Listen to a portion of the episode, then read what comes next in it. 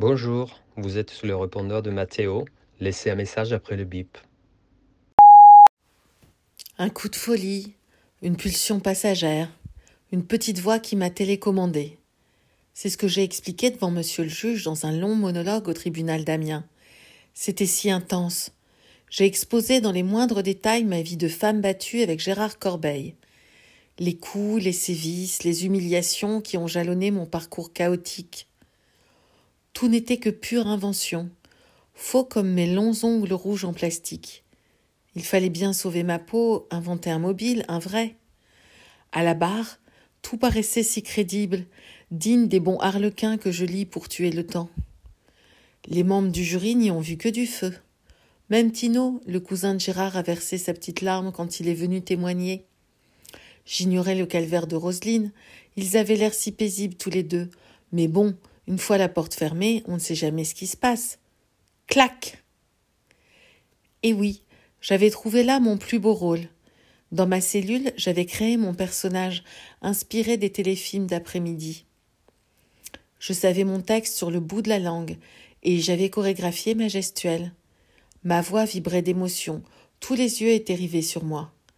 Je savourais ces moments passés au cœur de la salle d'audience, comme si j'avais attendu d'interpréter cette pièce toute ma vie.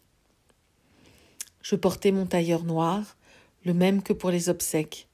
Un clin d'œil que la presse a apprécié et j'avais modifié ma coiffure pour me vieillir encore plus. Je n'ai pas fait appel. Pourtant j'en mourais d'envie. Simplement pour rejouer ma scène. Mon avocat avait été formel. Trois ans ferme, c'est peu vu le dossier. Dans un an, pour bonne conduite et vu votre grand âge, vous serez sortie, ma bonne dame. Libre. J'ai collectionné les articles dans un classeur. De bons papiers. Mon pauvre Gégé, tu dois te retourner dans ta tombe. Toi, le gentil garçon présenté comme le monstre de la Somme, la seule chose qui était vraie, c'était le jaja. Oui, Gérard aimait bien taquiner la bouteille, la bière surtout. C'est pour cela qu'il avait un gros ventre. Au bistrot, il racontait toujours les mêmes blagues aux ivrognes amnésiques qui se fendaient en deux. À la maison, moi qui ne buvais qu'un petit doigt de muscat, je m'ennuyais ferme.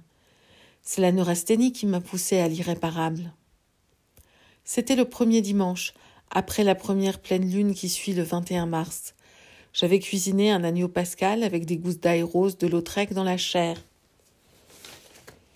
À 45 euros le kilo, j'avais mis les petits plats dans les grands. Surtout que Gérard ne gagnait pas des mille et des cents.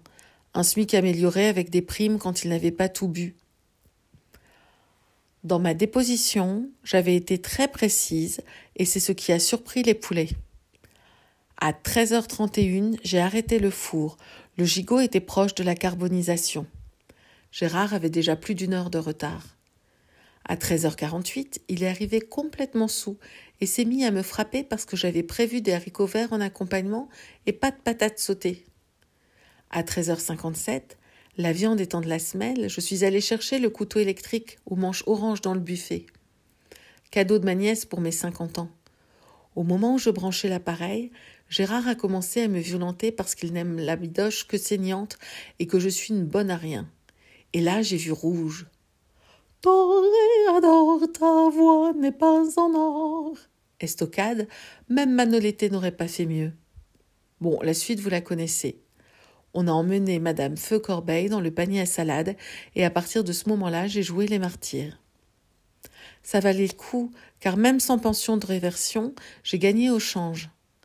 En prison, je me suis découvert un nouveau personnage, celui de la louve avec sa meute, je les mène toutes à la baguette, même Dominique, la routière aux douze homicides collectionneur de calendrier PTT avec des chatons en couverture. Je réfléchis maintenant à ma sortie afin d'anticiper ma, ma fin de carrière. J'écrirai peut-être un roman qui pourrait être adapté à la télévision avec Véronique Jeannot dans mon propre rôle. Je raconterai ma destinée, celle que je me suis inventée face au juge ou celle que je servais à mes co-détenus. Aujourd'hui, je sens que tout m'est possible. Je peux enfin, peut-être, avoir la chance d'exister.